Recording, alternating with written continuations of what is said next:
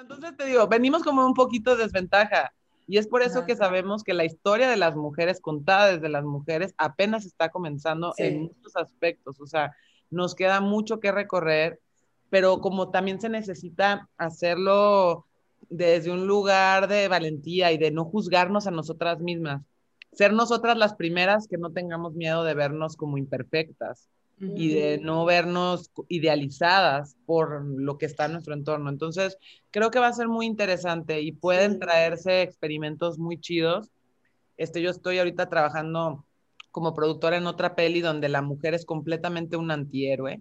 Eh, y es, es, algo muy padre también de descubrir y ver que, que sí, como dices, no siempre ni la princesa, ni la heroína, ni la buena, ¿sabes? A veces, a veces tocan otras cosas, ¿no? Girls, girls, girls, girls, girls, MX. We're a bunch of girls and we fucking rock. Geek girls, MX. Girls, MX. Bunch of girls. Girls, MX. We're a bunch of girls. Girls, MX. We're a bunch of girls and we. We fucking rock.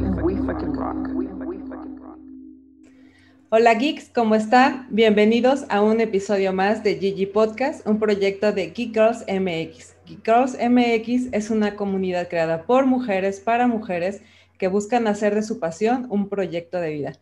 Yo soy Yani y hoy está conmigo Verónica Madrigal de co-host y de invitada tenemos a Amelia Martínez. Eh, estamos muy felices. Y bueno, pues eh, estamos seguros que va a ser un súper episodio. Ojalá lo disfruten tanto como nosotros. Bienvenidos, comenzamos. Hola, Geeks. Muchas gracias, Yanni, por la invitación. Estoy yo más que feliz. Siento que ya llevaba un buen rato, oye, sí, Siento que estar aquí de co-host. Ya, ya los extrañaba. Pero bueno, hoy les vamos a hablar de Amelia. Hoy nos acompaña Amelia Martínez, es socia fundadora de Hoppercat socia fundadora de Bahía Media Live Streaming, consultora de marketing, guionista, directora, film director en profesional Tiger. Amelia inició su carrera como escritora con tres libros publicados, Volar sin alas, Cuando Ana despierte y Aretes de espadas. Inició su carrera en el mundo del cine como productora de los cortos De Ser Árbol, Ameba y The Worst Things. Y después la pieza de Julia, donde además de fungir como productora, es guionista. Actualmente está dirigiendo y postproduciendo Nunca Seremos Parte, un largometraje de acción. Bienvenida, Amelia. Ay, qué gusto. Muchísimas gracias, Vero, Yani, por la invitación. Saludo de verdad, ahora sí que desde mi casita a todas las geeks que nos estén escuchando, viendo por todos lados, que qué padre que se arme el cotorreo. Yo encantada. Oye, tengo que decir, antes de seguir, ya ni esperas, esos aretes están hermosos. Gracias, gracias. ¿Sabes qué? Amo, amo, amo los aretes.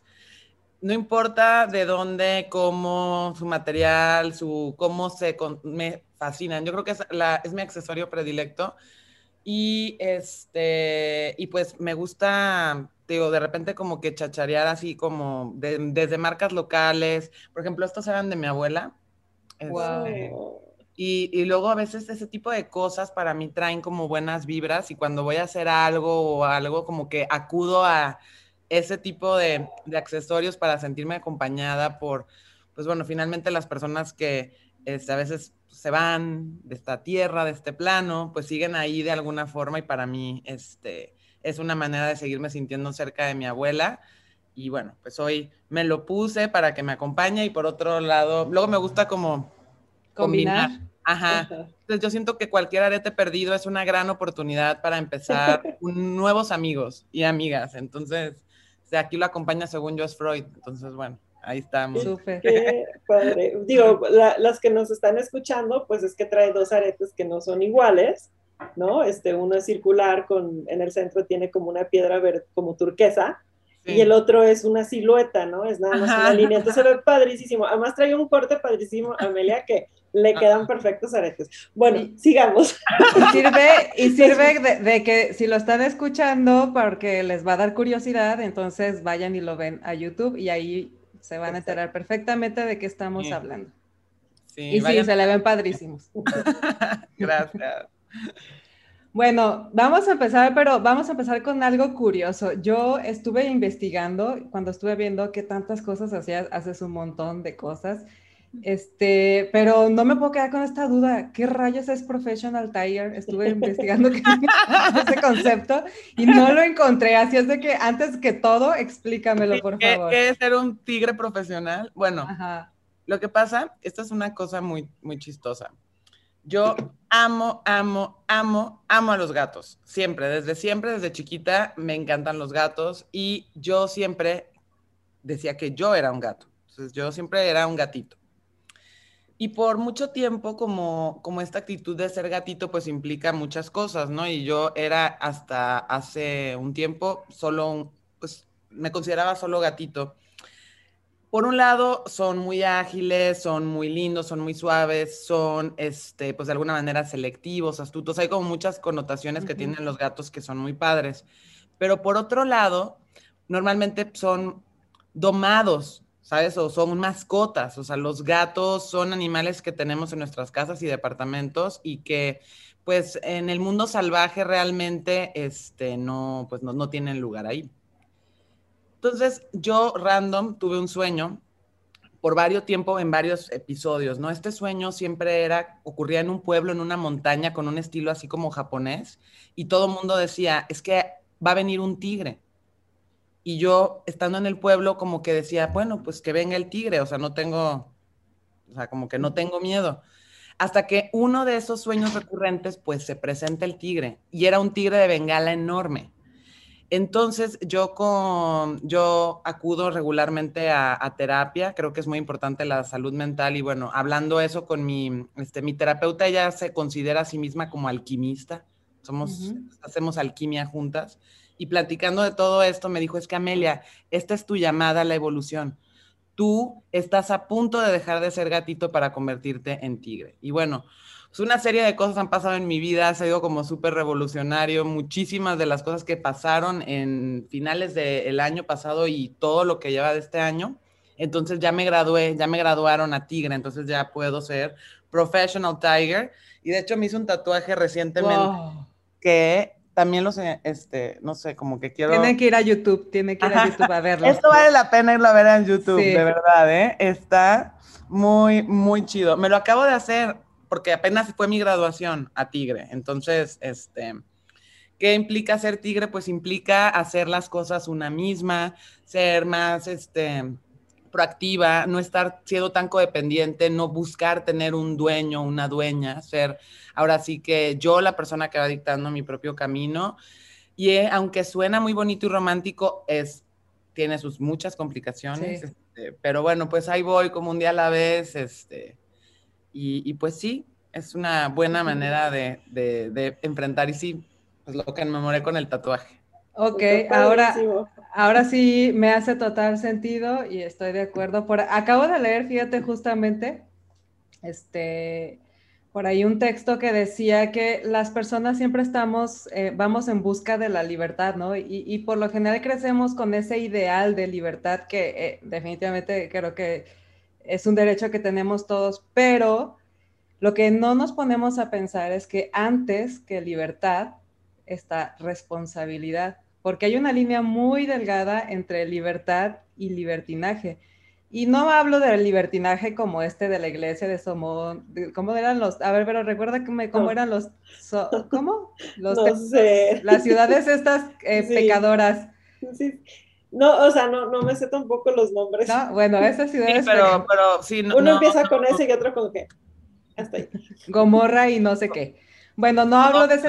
Sodoma y Gomorra, bueno. Eso, eso sí. Puede ser, pero sí, o sea, no, no, no se trata, o sea, libertinaje no implica solamente como esa connotación sexual, pero pues más amplio.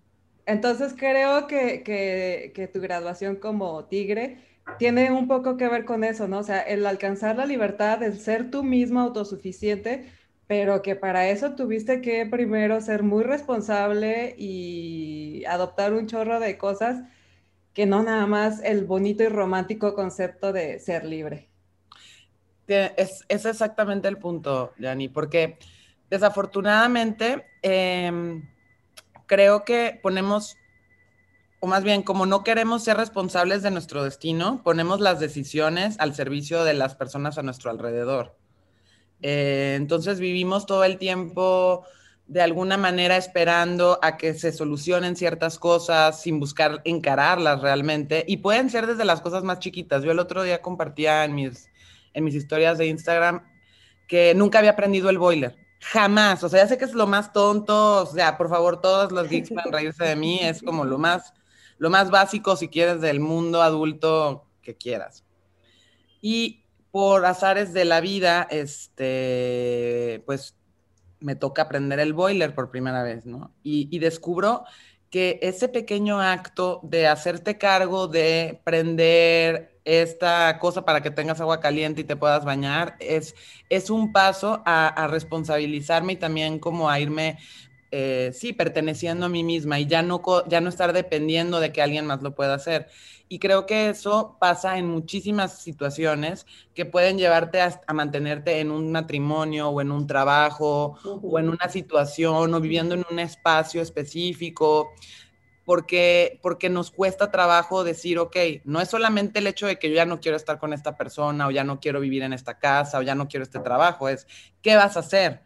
Porque lo fácil sería ah, salir corriendo como animal salvaje y diciendo, pues no importa, muerdo a alguien en la calle, ya comí, pero no.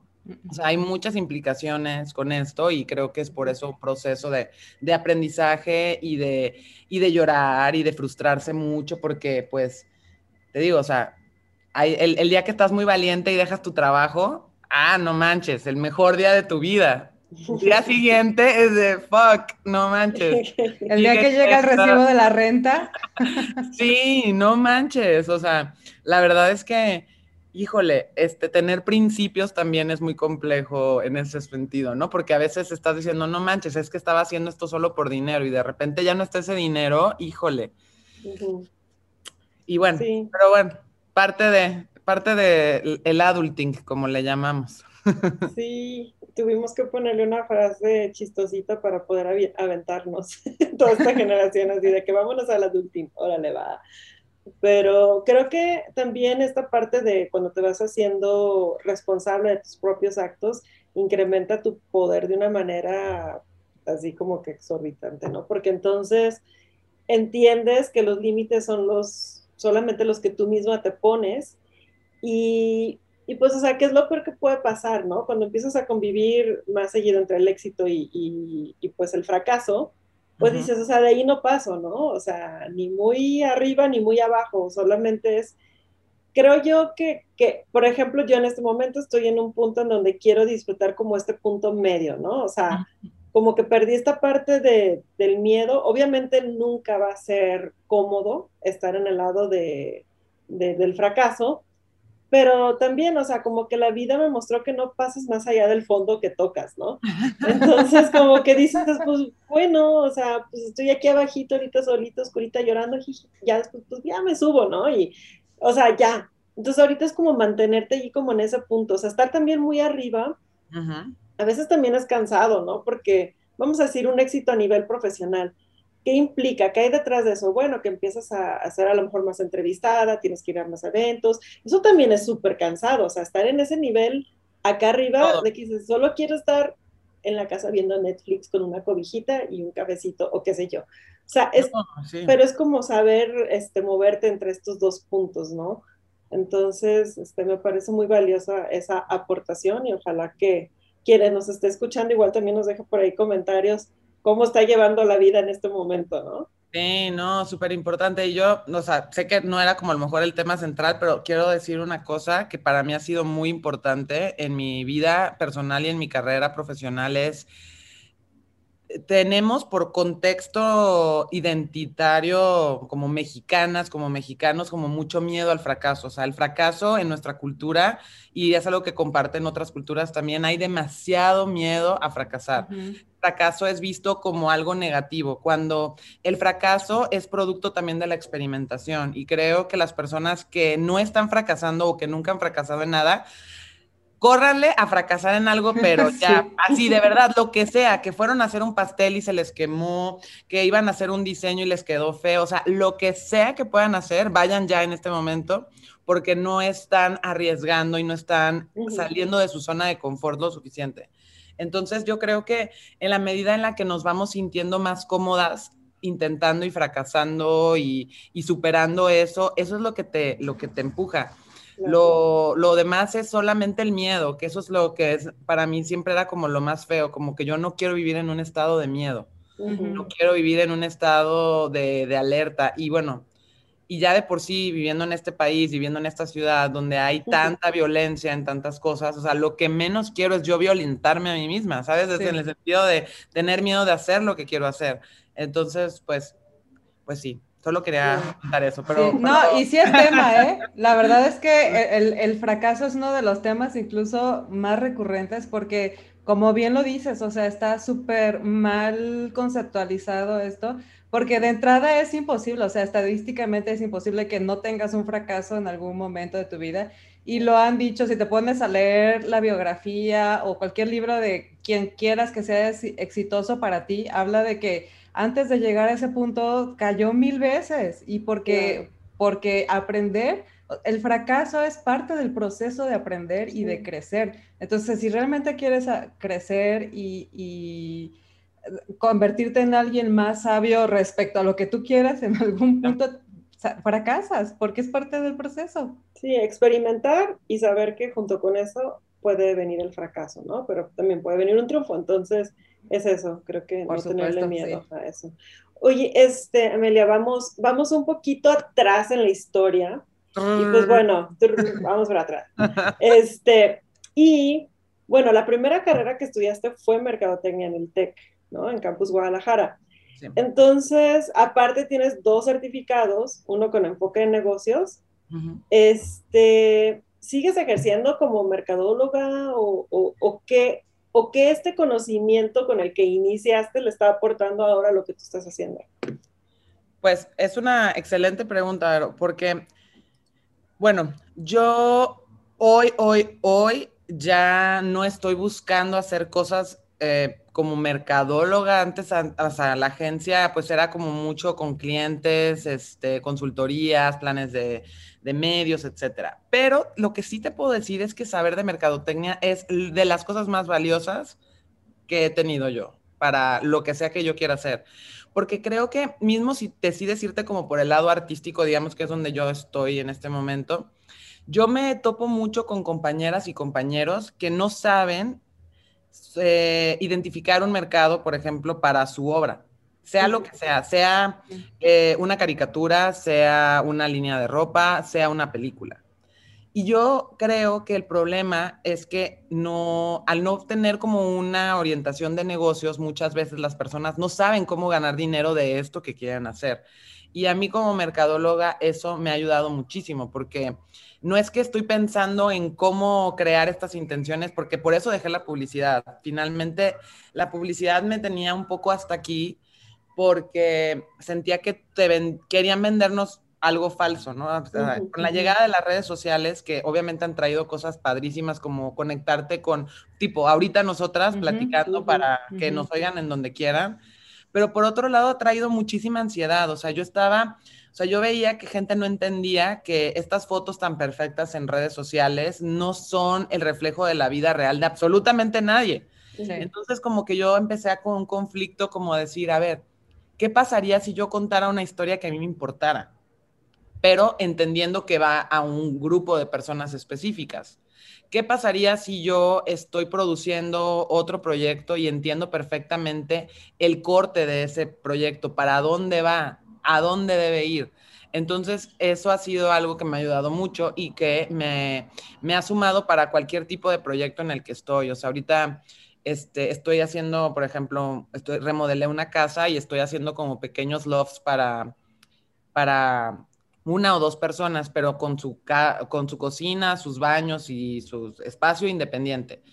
¿Por qué? Porque vi que en el mercado actualmente no hay espacios, por ejemplo, pensados para ese tipo de, de, perfiles. O sea, realmente tú te quieres mudar sola porque ya no quieres tener roomies, pero tampoco quieres pagar una renta carísima de París y no quieres irte a vivir a, ¿sabes? Este, donde da la vuelta el aire. Entonces, o sea, no sé, cosas así que te permiten mucha versatilidad para tomar decisiones y poder enfrentarte a, a la vida real, porque el ser artista híjole, puede, aunque te esté yendo muy bien, hay veces que pues no es lo que económicamente aspiras y creo que no está nada mal tener aspiraciones de, de viajar a algún lado, de comprarte algo, de ayudar a tus papás, o sea, no sé, o sea, si tienes un hijo, una hija, un perrito, lo que sea, ¿sabes? Todas esas cosas, pues sí requieren dinero. Entonces es muy romántico decir, ay, claro, Amelia estaba pintando en su casa mientras oye a María Calas y estamos todos aquí este, viviendo una vida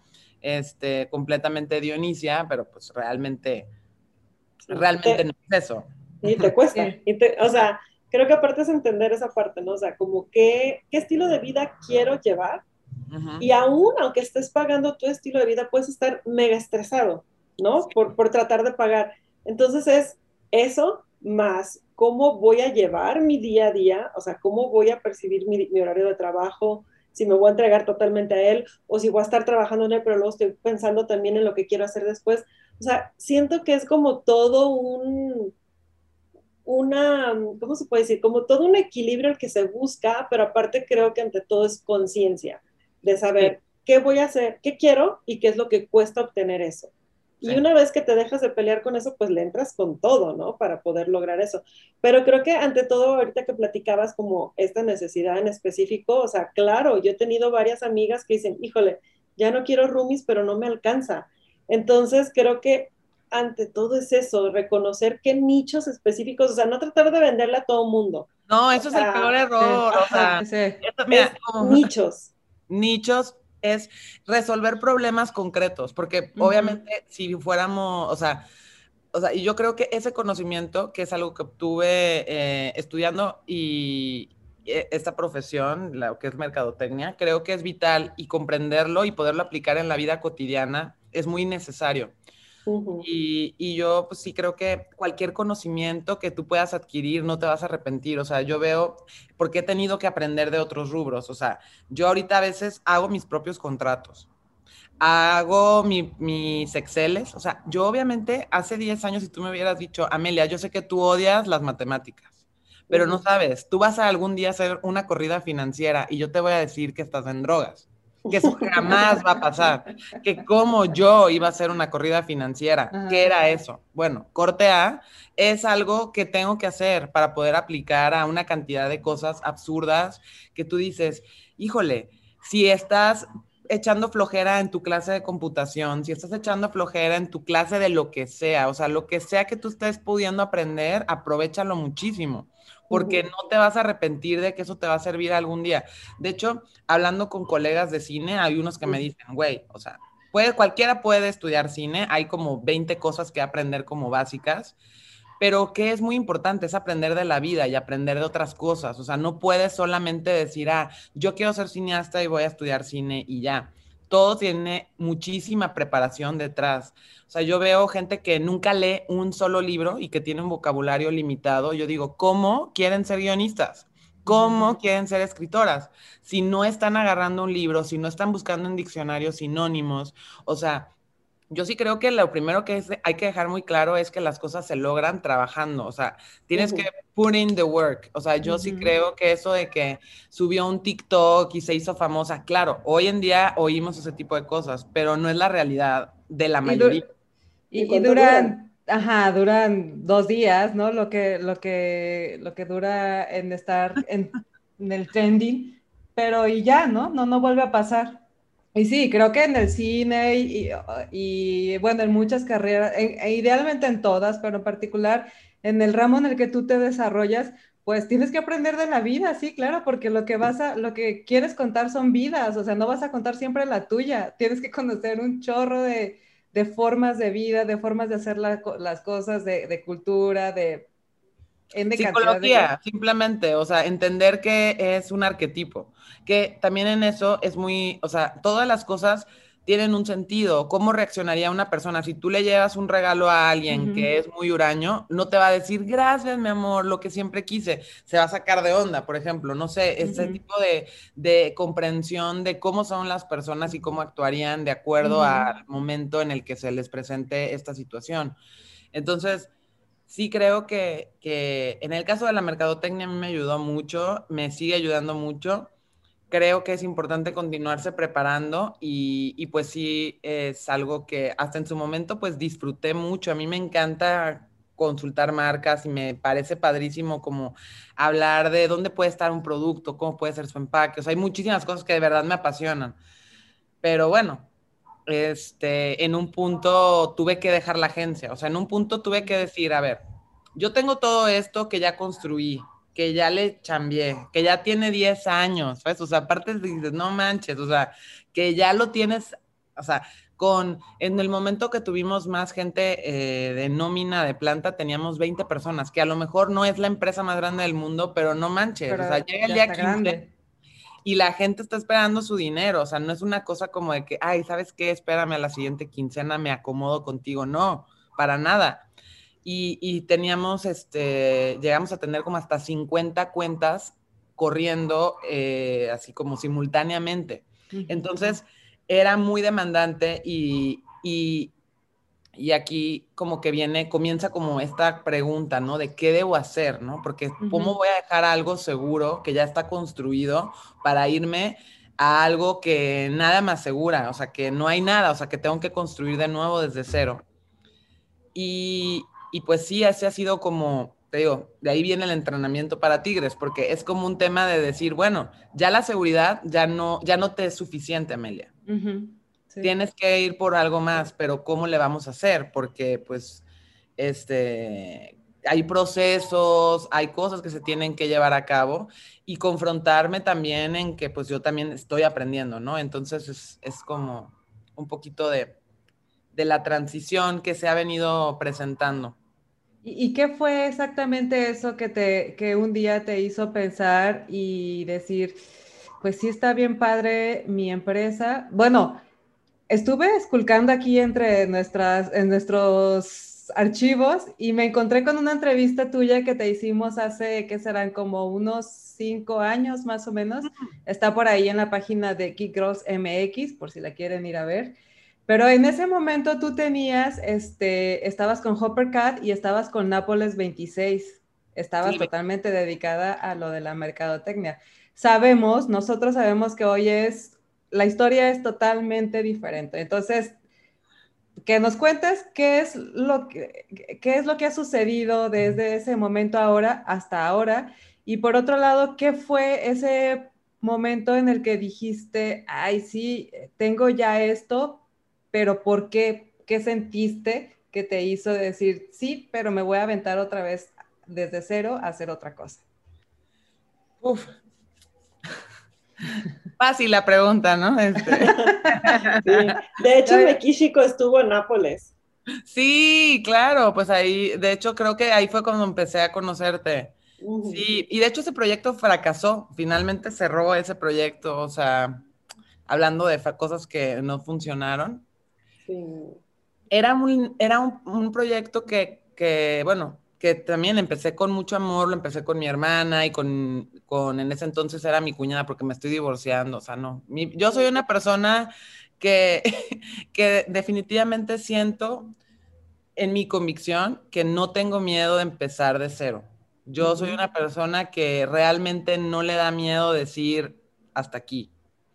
Es este, y de hecho, justo hoy también escribí en redes sociales que decía, o sea, todos los te amo que te dije fueron verdad, pero, ¿sabes? O sea, que, algo no vaya a durar para siempre no significa que no sea importante. Y yo tengo esa filosofía, ¿sabes? O sea, si lo que duró, lo que sea, un amor, una empresa, una marca, una, un lo que sea, ese tiempo es valioso, no es una, no es, no es, ya es basura, ya a nadie le interesa.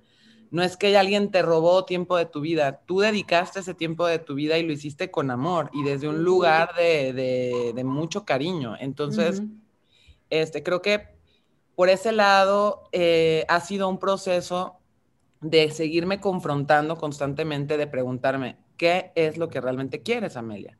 Porque yo en un momento, la verdad es que yo sí te puedo decir que yo sentía que estábamos en una agencia exitosa, que estaba ah, con marcas que a mí me gustaban, haciendo cosas que a mí se me hacían importantes, pero pues sí, realmente no me llenaba, o sea, creo que toda la vida, la, o sea, siempre he tenido como esta dualidad, me gusta escribir y escribo desde siempre, o sea, escribo desde los 13 años, pero pues mi mamá siempre me decía, hija, es que de te vas a morir de hambre, o sea, como que eso era una idea que siempre estuvo muy en mi cabeza.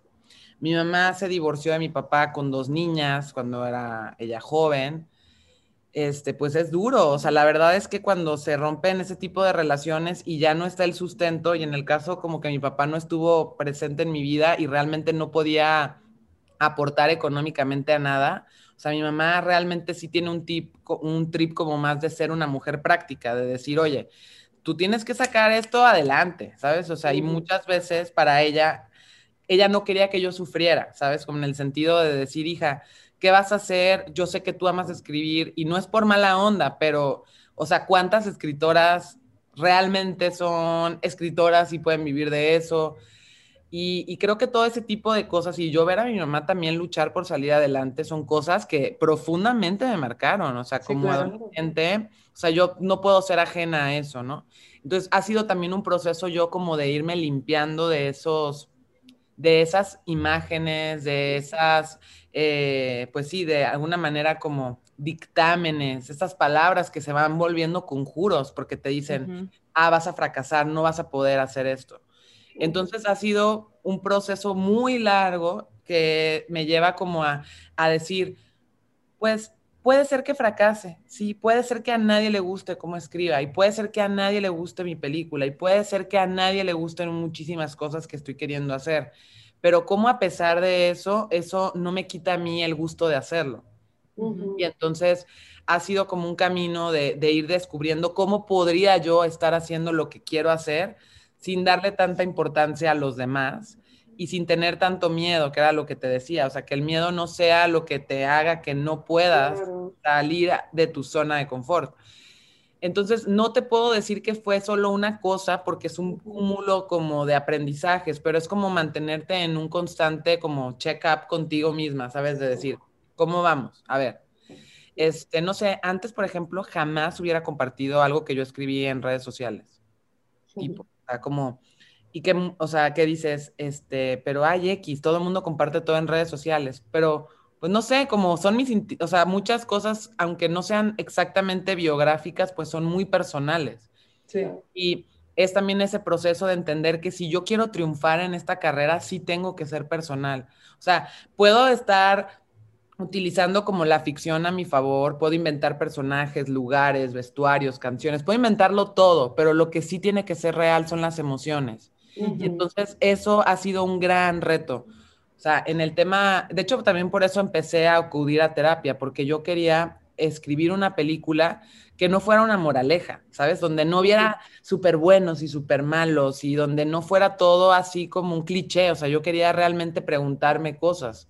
Entonces empecé a ir a terapia con esta alquimista que también es astróloga y también este, ella da mucho una terapia que se llama arraigo sexual, entonces como varios temas, como a, a realmente a a proponerme hacer las preguntas duras, ¿no? De, qué se va a tratar esto realmente. Y en ese proceso de qué se va a tratar esto realmente, pues surge el, el guion, que pues sí me tomó como un año, simplemente escribir ese guion, o sea, y, o sea, no sé, como que todas las cosas, pero yo sabía que no iba a tener el tiempo de hacer este trabajo que tenía que hacer si no dejaba la agencia, porque sabes que es horrible que sean las nueve de la noche y te estén llamando por teléfono, mandando correos, porque ya también eso es otra onda, ya no hay un sentido de tu trabajo es de nueve a cinco o no sé, el horario que tuvieras. Ahorita todo el mundo te quiere llamar en domingo, en sábado, a medianoche, a las siete de la mañana, o sea, y los clientes son pues muy demandantes y entre más grande es la cuenta, peor el genio de la persona y todo parece como lo más trascendente del mundo, cuando a veces ya neta dices, se equivocaron, no le pusieron una coma, o ah, está feo el arte. Pues también nadie se va a morir de eso, ¿sabes? O sea, no estamos... Pero tú dile eso a, cualquier cliente, o sea, tú dile eso a cualquier persona que te está pagando y aparte muchísima como como chantaje de, pues me voy a ir con mi cuenta a otro lado, ¿no? Y, unos llamadones así para meterte unos cagues que tú dices, oye, ante todo respeto, o sea, a mí me, tocado, me tocó ver como a chavitas que estaban en, en cuentas, llegaban, llegaban de llorar, así que los clientes les gritaban, bueno, hasta lo que se iban a morir las pobres. Y no sé, o sea, una cantidad de cosas que, que me hicieron también darme cuenta de algo que yo les comparto a, los que no se han dado cuenta, a las que no se han dado cuenta, es que el tiempo es lo único que no vuelve. O sea, tú puedes este, invertir mucho dinero en un negocio y fracasar y, y, en algún momento eso puede venir a ti de regreso o sea, todo lo que tenga que ver con dinero, mucho, poco, éxito, fracaso, todas esas cosas son como, ¿sabes? Este, vienen y van. Pero el tiempo no regresa. El tiempo que tú le dediques a una persona, a una cosa, a un trabajo, a un proyecto, eso, eso no va a volver. Entonces, yo en un momento dije, a ver, estoy yo dedicándole mi vida a estas personas que a veces ni siquiera, no, ni siquiera me están pagando o retribuyendo en la forma en la que debería de ser. ¿Qué es lo que estoy esperando? Entonces, este, pues sí, con mucho trabajo y pues te digo, creando un plan para poder este, crear mi salida de la agencia, pues preparar a una persona para que se quede en mi lugar, también ir hablando con cada uno de los clientes, decirles, pues ha sido un gusto, este, me voy, bla, bla, bla. Sigo siendo, o sea, seguía siendo socia en ese momento, pero pues era de, sí, sigo siendo socia, no me interesa hablar contigo, ¿sabes? O sea, en el mejor de los planes, o sea, es como, yo ya no más estoy de socia, no estoy recibiendo a clientes de ningún tipo. Y bueno, pues sí, entonces todo eso pues se me junta, este, y pues se da la oportunidad de poder empezar a, a replantearme cómo va a ser todo este rollo de hacer cine, de hacer la peli, de, y ir venciendo muchos miedos como, y muchas penas, ¿no? Y, y, como creérmela yo también de que pues sí no estudié cine y pues sí no estudié letras y pues sí no estudié construcción. Como que mil cosas que nunca, ¿sabes? Como que debería de estar haciendo porque, ¿por qué las puedo hacer? Pues mucho es como de pues, ni modo, o sea, más bien es, asumo que quiero hacer esto y voy a hacerlo de la mejor manera que yo comprenda. Sí, ¿no te parece que es como Digo, finalmente la vida está llena como de mini estrategias. Tienes que ser una buena estratega, ¿no? Porque, o sea, no se trata justo lo que decías, estás en un trabajo que no te gusta. No se trata tampoco de decir, ¿sabes? Ya, mañana ya no voy y ya se acabó todo, sino tienes que ser responsable, volvemos a lo mismo, de tu propio futuro y decir, ok, este, hoy me di cuenta que este trabajo no me gusta, independientemente si te tratan bien, si te tratan mal, se trata de cómo tú, como la integridad que tienes dentro, cómo vas a dejar esa relación, ¿no? Laboral. Entonces comienzas a planificar cuál va a ser tu siguiente paso, porque no puedes este, decir, pues sí, a ver, a ver qué pasa, o, me regreso con mis papás y, que ellos otra vez me, me den dinero, o, qué sé yo, ¿no? Porque, o sea, cada persona trae como sus mini batallas, ¿no? Entonces tienes que ser responsable desde esa perspectiva. Y entonces comienzas a crear este plan B para que cuando salgas, o sea, pues, digo, volvemos a lo mismo, puede haber un fracaso, lo que tú quieras, pero por lo menos ya sabes qué vas a hacer, ya sabes cómo te vas a cuidar de alguna forma, ¿no? Pero volvemos a lo mismo, es estrategia. Este, quiero hacer esto que amo, pero no tengo el sustento diario para poder dedicarme a ello. Entonces, bueno, hago otra cosa y luego a lo mejor los sábados se lo dedico únicamente a eso, en vez de estarme yendo a cotorrear o a tomar el viernes y llego de así porque volvemos a lo mismo, el tiempo no vuelve. O sea, el tiempo que tú te dedicaste a estar acostada ahí con la mega, este, ¿cómo se llama? El, ay, se me fue la palabra, pero reponiéndote de, la tomadera que diste. Ah, la cruda. La cruda, se me fue, se me fue la palabra. Con la cruda versus, ¿estás creando algo? No, esto está, es muy cañón y te voy a decir que hay otra, es que hay muchos mitos que yo siento que tienes uno que ir como rompiendo. Uno es, nadie lo tiene todo.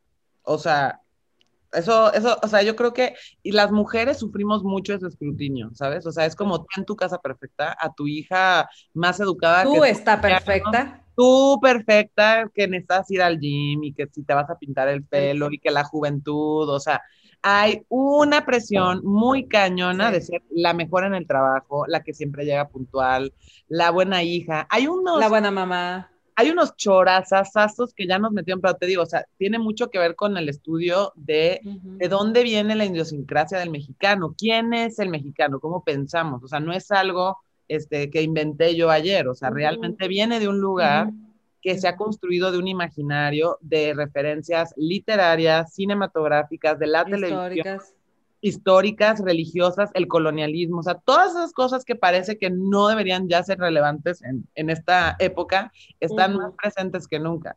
Y entonces nosotras, las mujeres, estamos hoy en un proceso en donde tenemos ahora, porque antes éramos amas de casa y ahí estábamos con nuestra casa perfecta, pero ahora se suma el estrés porque ya estamos dominando, ganando terreno en otras áreas y también ahí tenemos que ser las mejores tenemos que ser las mejores estudiantes, las más dedicadas en el trabajo y tenemos que tener un novio o una novia y tener este, hijos y hijas y, y, sí, casarte. la humanidad. entonces es como un tema de, a ver, wow, wow, wow. Chicas, neta no se vayan con esa finta de que, o sea, es muy difícil ese balance entre tu trabajo y tu vida personal, y si aparte tu vida personal es complicada, eh, ¿qué quiero decir con complicada? Cuidas de un adulto mayor, tienes un hijo o una hija a tu cargo, este, la verdad, o tienes una discapacidad, o sea, cualquier cosa extra que tú tengas, pues bueno, va incrementando tu nivel de, complejidad. Eso es por un lado. Eh, lo otro que quería decir es, es justo eso, o sea, que, que no como no puedes tenerlo todo, vas a tener que decidir, vas a tener que si decidirte si vas a ir a la reunión del sábado o no vas a ir a esa reunión, porque definitivamente yo siempre me he preguntado cómo le hizo Charles Bukowski para ser tan prolífero escritor. O sea, yo entre más, o sea, yo cuando veo artistas o personas que admiro que logran una gran carrera, pero se la pasaron drogados o borrachas o como sea, o sea, yo sí digo, güey, neta, mis respetos, porque yo después de una noche de copas, al día siguiente no me levanto con el cerebro para escribir, bueno, ni un correo electrónico.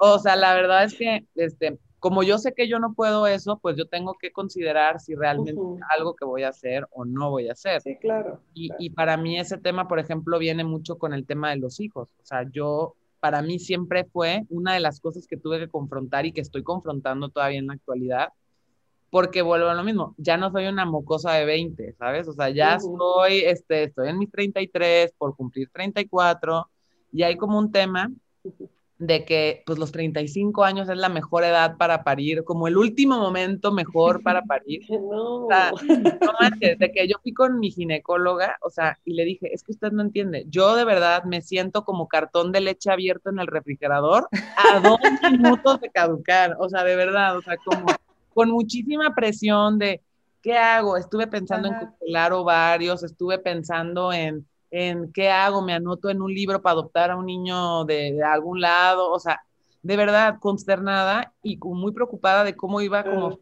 feel ese rol que, que, aparte nunca me vino natural, o sea, yo... Oye, y es lo que te iba a preguntar, creo que podríamos empezar porque quieres tener un hijo.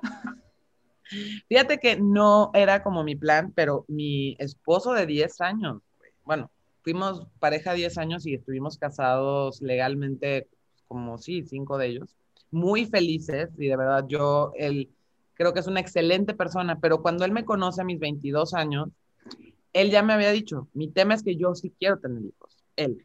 Él quería hacer una familia, él viene de una familia muy linda, son varios hermanos, o sea, la verdad es que él tiene por su estructura social y como creció mucho deseo de eso, por ejemplo. Y yo, la verdad es que no. O sea, entonces, pero siempre era un tema como de que vamos a ver luego, vamos a ver luego, vamos a ver luego. A lo mejor me nace, ¿no? Ajá, exactamente esto de que el reloj biológico, bueno, yo neta en un punto decía, no manches, creo que está descompuesto el mío porque ya estoy entrando como en No llega la hora. No, llega, no timbra, no hay un... El río es de arena y no se volteó.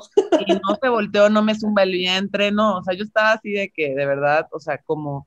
Y también aparte queriendo entrarle a una carrera que es dificilísima, o sea, no por nada dicen que hacer una película es como hacer un hijo, te lo juro, porque neta es un, es un proyecto que si te va bien y todo te sale chingón, te vas a tomar cinco años de tu vida. O sea, eh, de verdad, o sea, de que piensas la idea que lo vas a ver en una pantalla de cinco años. Cuando yo estudié, eh, tuve una experiencia muy hermosa que la vida me regaló de ir a un laboratorio con cineastas de toda Latinoamérica, cogieron como a 20 y yo fui una de esas personas, fuimos a Colombia y el profe, uno de los profes que estaban ahí dijo, en Latinoamérica en promedio cada directora o director hace una película cada ocho años. Yo dije, este señor está pero, o sea, pero mal de la cabeza, ¿cómo? Pero es la verdad, o sea, es la verdad, por más rápido que vaya a ser, o sea, cinco años. Entonces, sí es como un proceso muy de, y aparte una vez que haces esa, a esa hija, esa película, pues está muy difícil negarla, en el sentido de que tienes de dos, o no se le enseñas a nadie, o no te va a quedar de otra más que aguantarte cuando la gente la vea y diga, qué feo esto, qué malo otro, qué mal actuaron, qué pésimo ah. guion, o sea. Que siempre va a haber, ¿no? Claro, claro, y porque no confrontamos las posibles este, consecuencias de nuestros deseos y nuestros actos. Entonces es como un tema de que yo apenas este, pude filmar mi largometraje el año pasado, ya llevaba, ya les conté, un año de terapia, un año de terapia escribiendo, todo el año pasado que filmamos, ahorita estoy editando y yo creo que si bien me va, voy a tener ya el producto final como a finales de este año este, pero no se va a estrenar como en un festival propiamente hasta enero del año que entra. O sea, entonces yo veía como un poco complicados mis tiempos. Con mi hija nunca seremos parte para estar como que aparte ya teniendo que decidir si sí voy a ser mamá o no. Y me entró un trip bien duro, o sea, honestamente yo me sentía como muy culpable porque decía, no manches, seré una persona egoísta, pues sí soy un poquito egoísta y sí soy un poquito ególatra y sí soy un poquito muchas cosas, que la verdad aceptarlas en voz alta puede decir como, ay, güey, qué, qué poco chida morra. Pero la verdad es que también es eso, confrontarte con tu realidad, con las cosas que, que, que sí eres y con las cosas que sí quieres ser. Y por lo menos como en un tema de si elijo yo ser mamá o no, pues tengo que ser honesta conmigo y por primera vez decir, no voy a ser mamá. Por lo menos no en el sentido biológico de ver nacer estar a un bebé. Y está bien duro y es porque finalmente es, es, un tema muy controversial porque pues las mujeres son las creadoras de la vida y, o sea, hay un montón de conceptos este, religiosos y sociales que sí de alguna manera es como, esto es un compromiso con tu país, con tu sociedad, con tu religión, que yo, eh, pues sí, de alguna manera conscientemente he decidido pero, pero la, la, cosa es que nada más es un compromiso de con país religioso y todo cuando te, te presionan para que tengas el bebé, pero el día de mañana no, ni te van a dar ni el dinero, ni te van a hacer, ni te van a venir a hacer el paro de cuidarte al niño, porque realmente tener un hijo, o sea, claro, es un mega compromiso porque pues, o sea, es energía, es dinero, es desvelos también a veces, y tienes que saber que eso lo tienes que hacer sí o sí, o sea, así quiera salir, digo, habrá quien, quien lo haga y pues cada quien su responsabilidad, ¿no? Pero, pero tiene que ser una decisión que tú tomes por sí sola y que estés súper convencida, porque esos no se pueden regresar. Y si se llegaran a regresar, oh Dios mío, qué horror. No, o sea, ya no. Lo que sale se queda y hasta que crezca y hasta que esté listo. Y además, hoy en día piensas, eh, una cosa es mantenerlo vivo y cuidado y, que coma y todo, pero luego también es la responsabilidad de generar seres que vayan a ser proactivos, que sean respetuosos con la misma vida, que sepan interactuar a nivel social, que sean responsables de sus propias emociones para que no anden ahí queriéndole culpar al resto de la gente malas decisiones que ellos tomen, ¿no? Entonces, todavía va más allá esa responsabilidad, ¿no? Entonces, pues sí, o sea, creo que, creo que, que hasta ahora esta generación, digo, sé que a lo mejor hay un porcentaje muy alto de divorcios y no es tampoco una recomendación así de que, chicas, ahorita vayan y, ahí se divorcian, pero afirmen, pero, pero también justo hoy estaba escuchando un podcast que hablaba sobre cómo ha madurado el amor entre parejas en México, ¿no? Porque si nosotros vamos dos generaciones atrás, es decir, abuelas y bisabuelas, o sea, la mayoría fueron robadas, ni siquiera Sí, Ni siquiera tuvieron la opción. Real, está cañón. O sea, yo no entendía, o sea, yo honestamente tuve que investigar qué significaba, porque tú oyes que se robaban a doña Clotilde o lo que sea, y yo decía, qué, qué, curiosa manera de llamarlo. Pero no, literal, literal, robar así de la casa, rapto. O sea, que ahorita sería como que dices, güey, eso es un crimen.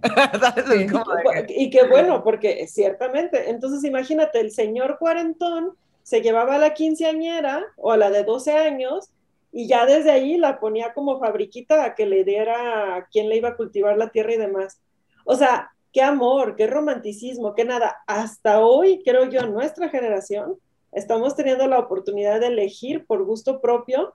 Digo, hay seguramente todavía situaciones en donde esa estrategia también, ¿no? Y es cuidado de patrimonio y demás, ¿no? Pero, pero finalmente creo que la mayoría o a lo mejor hablo desde un punto muy privilegiado, ¿no? Podemos elegir a quien queremos y cuando también eliges a quien quieres, te das cuenta justo lo que decías hace un momento, ¿no?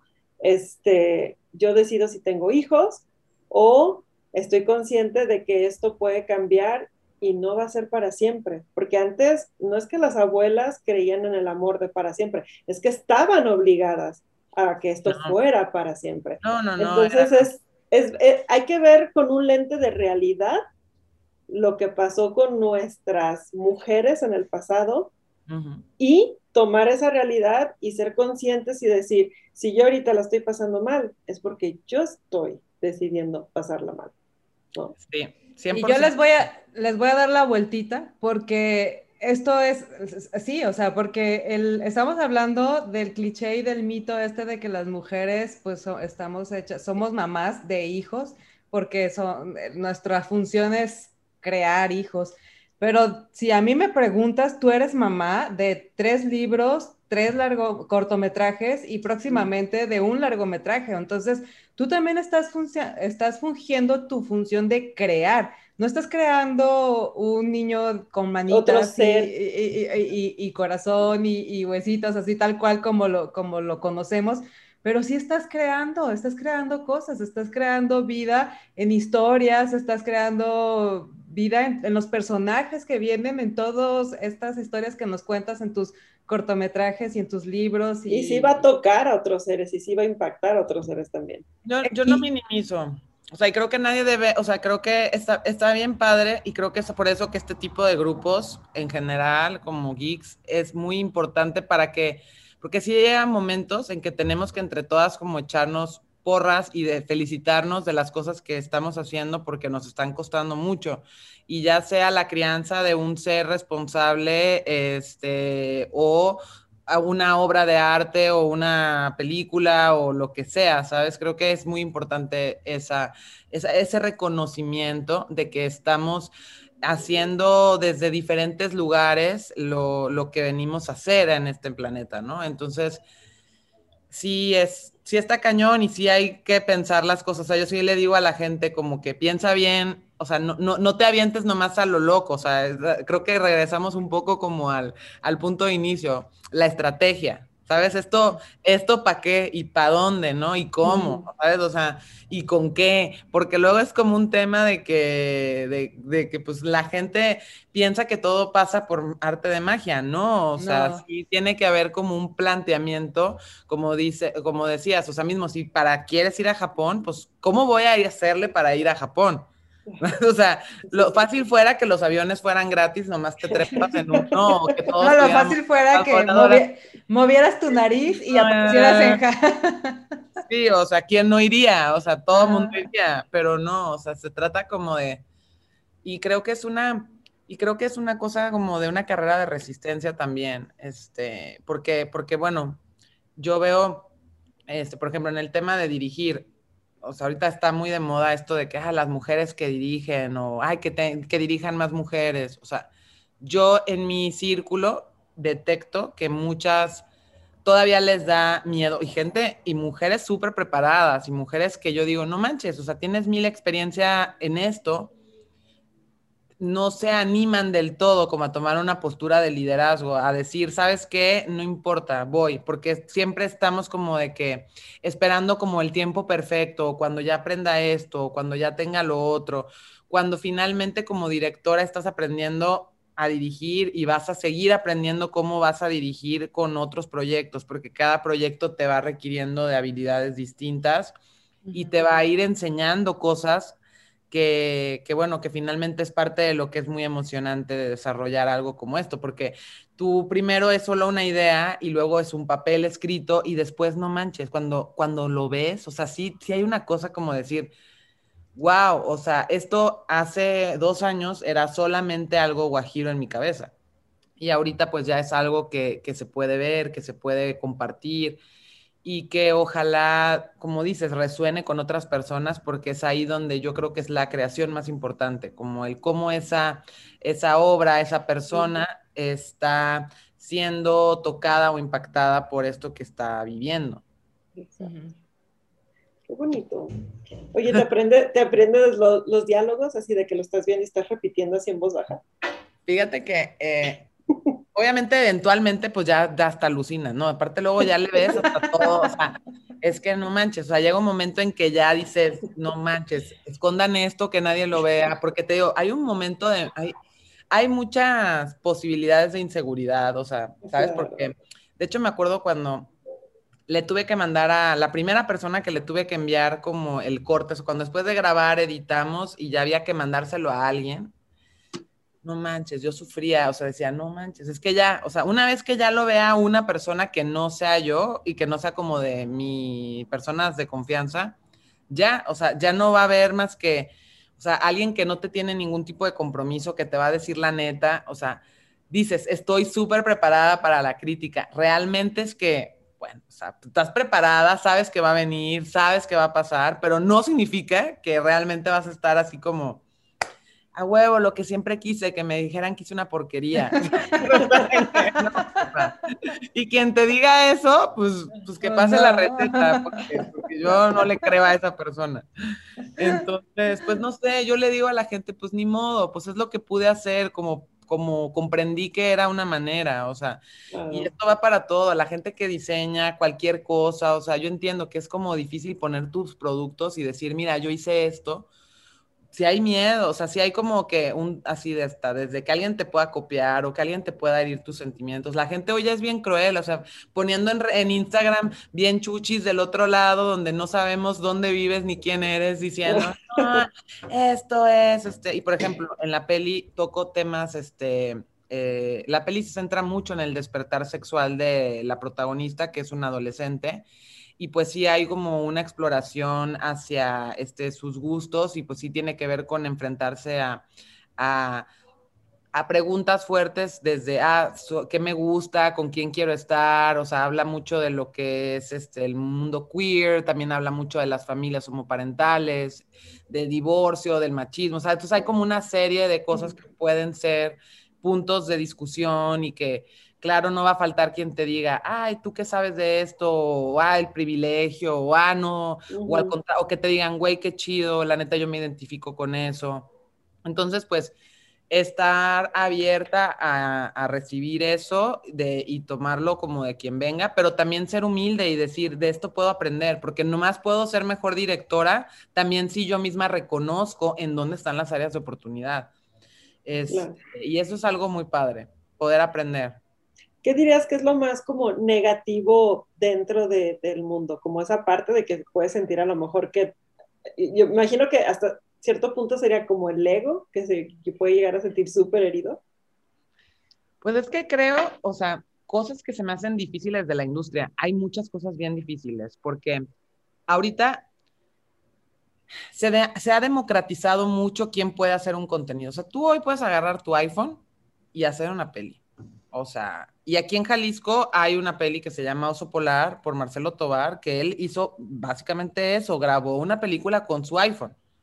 Este, y esto que nos demuestra, o sea, cualquier persona puede con algún tipo de conocimiento técnico ya sea tan avanzado o tan amateur como quieras, puede contar una historia. O sea, hoy ya no necesitas una cámara de cine y rollos y revelar. O sea, ya hoy, ustedes han visto, o sea, la tecnología ha avanzado mucho.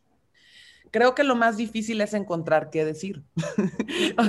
el contenido. el contenido. O sea, y de verdad eso es algo que, que yo lo viví desde la agencia. O sea, quien haga un copy todo mundo puede hacer un copy, todo mundo puede subir un post, todo mundo puede hacer un arte.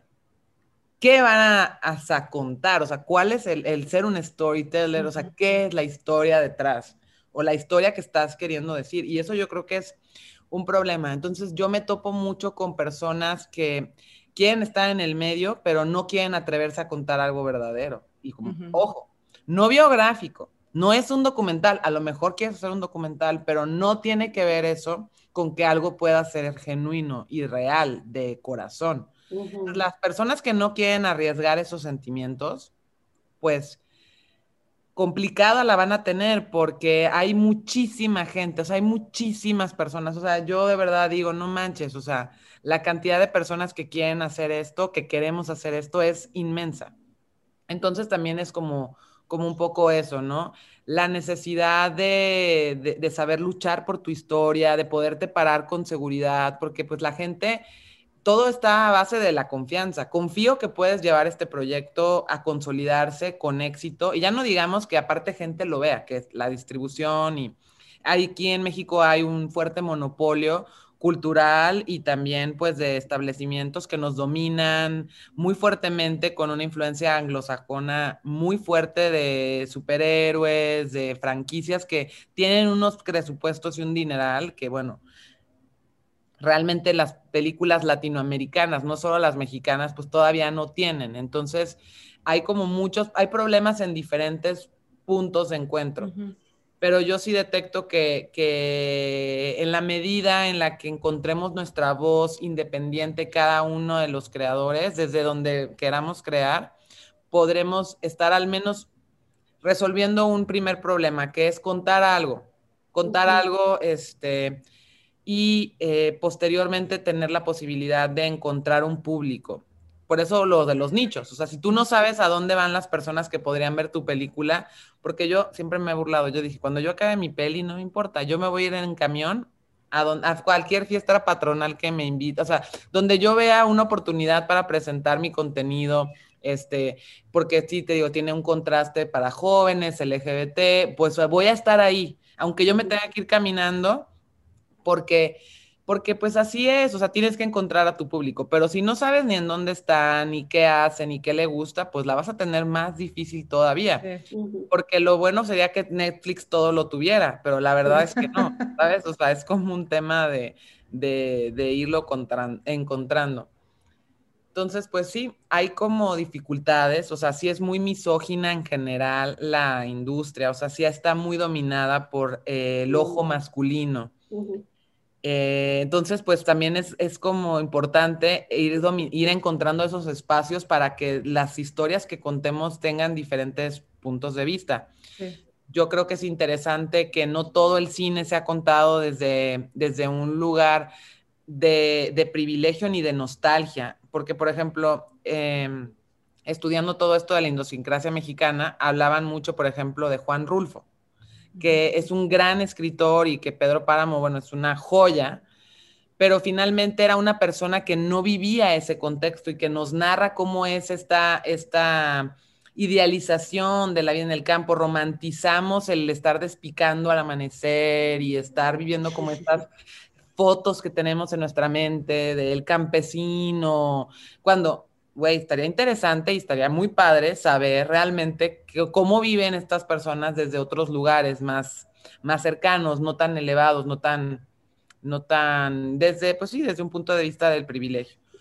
Entonces, pues, pero bueno, nada es perfecto, o sea, y también hay que saber a qué le entra, ¿sabes? O sea, y tener este, y saber qué, ¿sabes por qué? ¿Por qué sí y por qué no? Tener eso claro. Normalmente pues como espectador nos toca ver como la parte bonita de, del cine y te imaginas como que todo es glamour y todo es éxito. Red carpet y, ajá, Sí, ajá, sí, sí. Y no, sí, Todos sí. los días es un red carpet. Sí.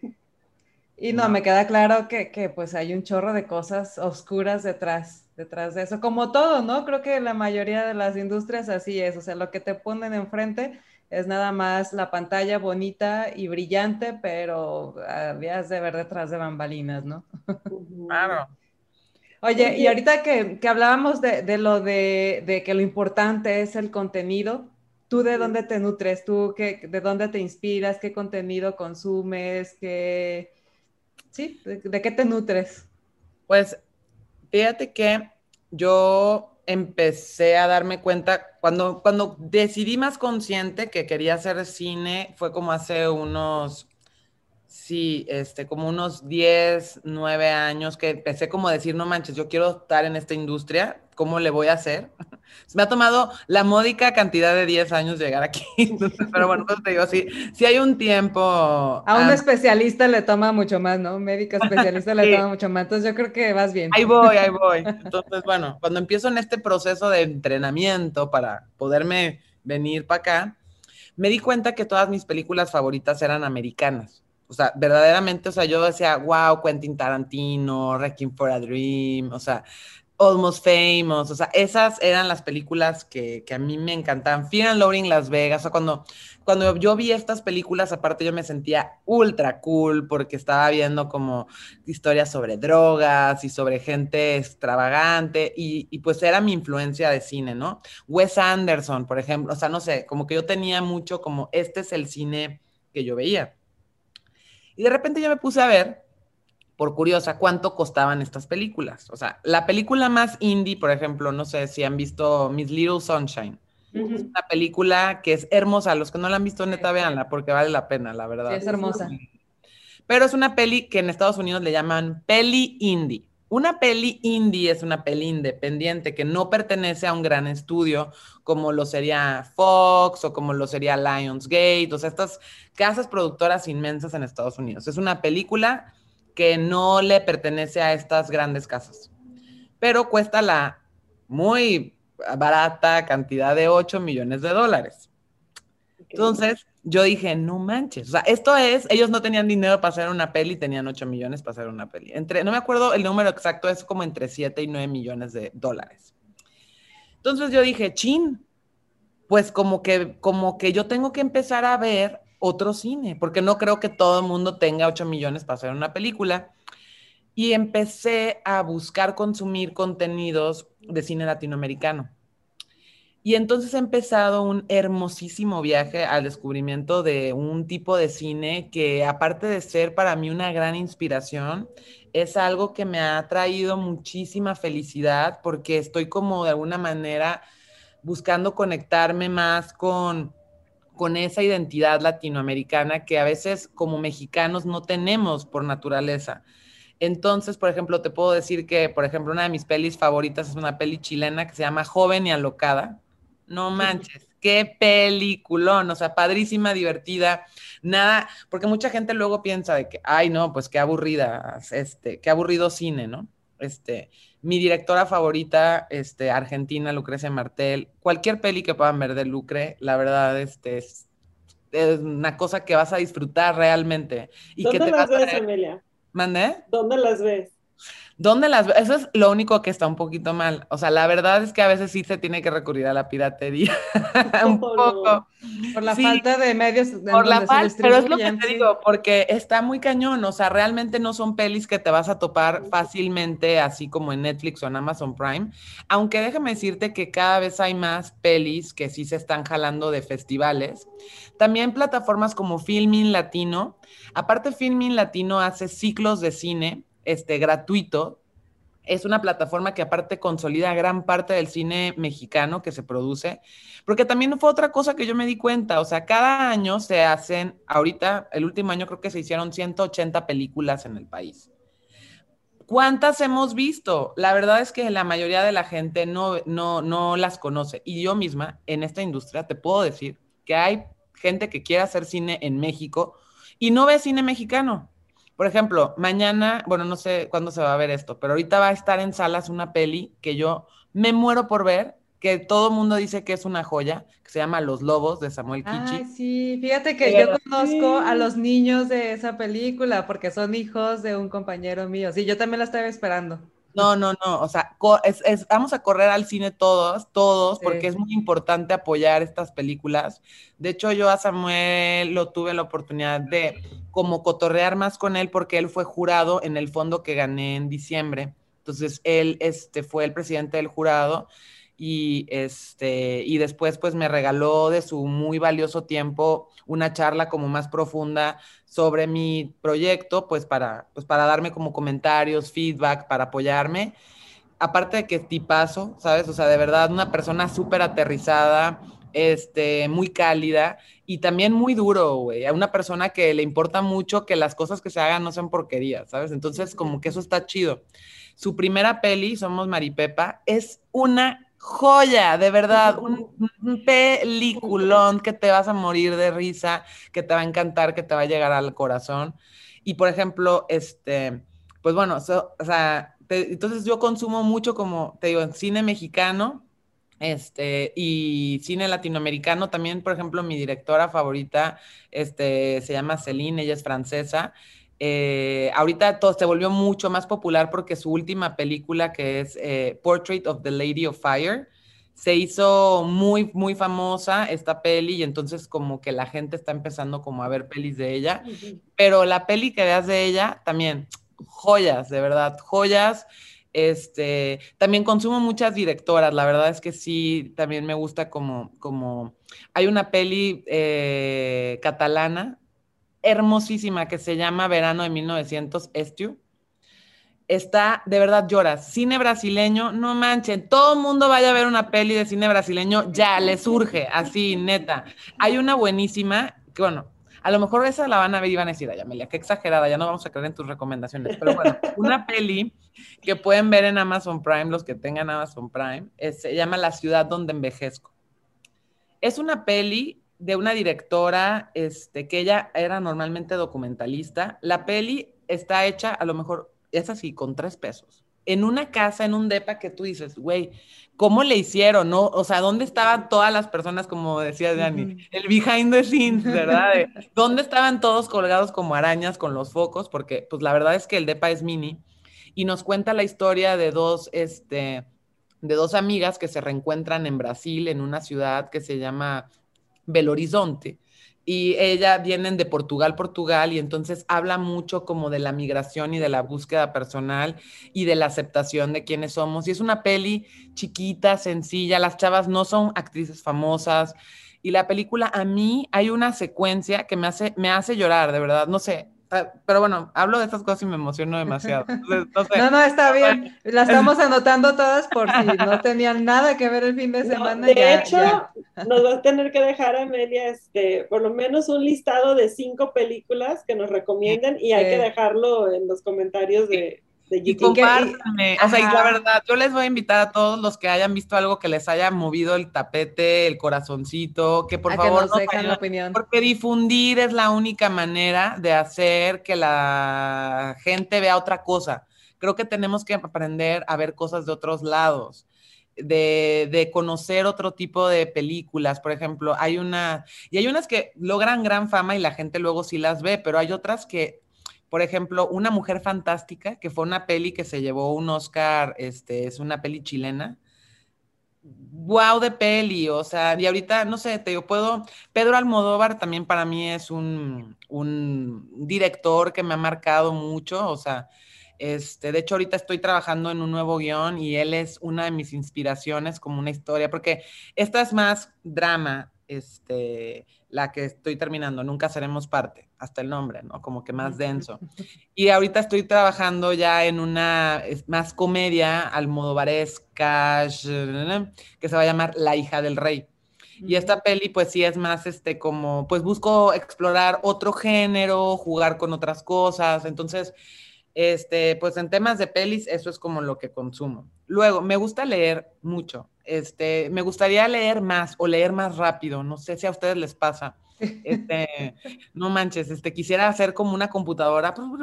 Les puedo decir que ahorita hay, este, estoy enamorada de una escritora mexicana que se llama Guadalupe Netel. Este, no manches, eh, es su primer, su primer libro eh, me, me, encantó, pero el nuevo que acaba de sacar, que se llama La hija única, que habla sobre maternidad, no manches, me voló la cabeza así. Y no es broma, cuando abres el libro, tiene una dedicatoria. De verdad, sí, no sé, no sé, no sé si quieren que juguemos al misterio, porque tiene, o sea, a ver, qué, o sea, qué, a, ver quién, quién, se anima. a ver quién lo sabe. Entonces, pero bueno. No, yo pues ya lo anoté de, entrada. de verdad sí está increíble. De verdad a mí me enganchó desde el segundo uno. Este, me gusta mucho la ficción. Ahorita estoy leyendo un libro, por ejemplo, de ensayos que se llama Los mitos de la clase media en México, y es más bien como hacia la sociología también busco leer mucho de cine. Este, ahorita acabo de terminar un libro que se llama La forma del cine, que soy malísima con el apellido de esta persona, Einstein, que es un director ruso que nos habla como de la imagen y el color, porque como te decía, creo que es muy importante seguir, este, seguir aprendiendo.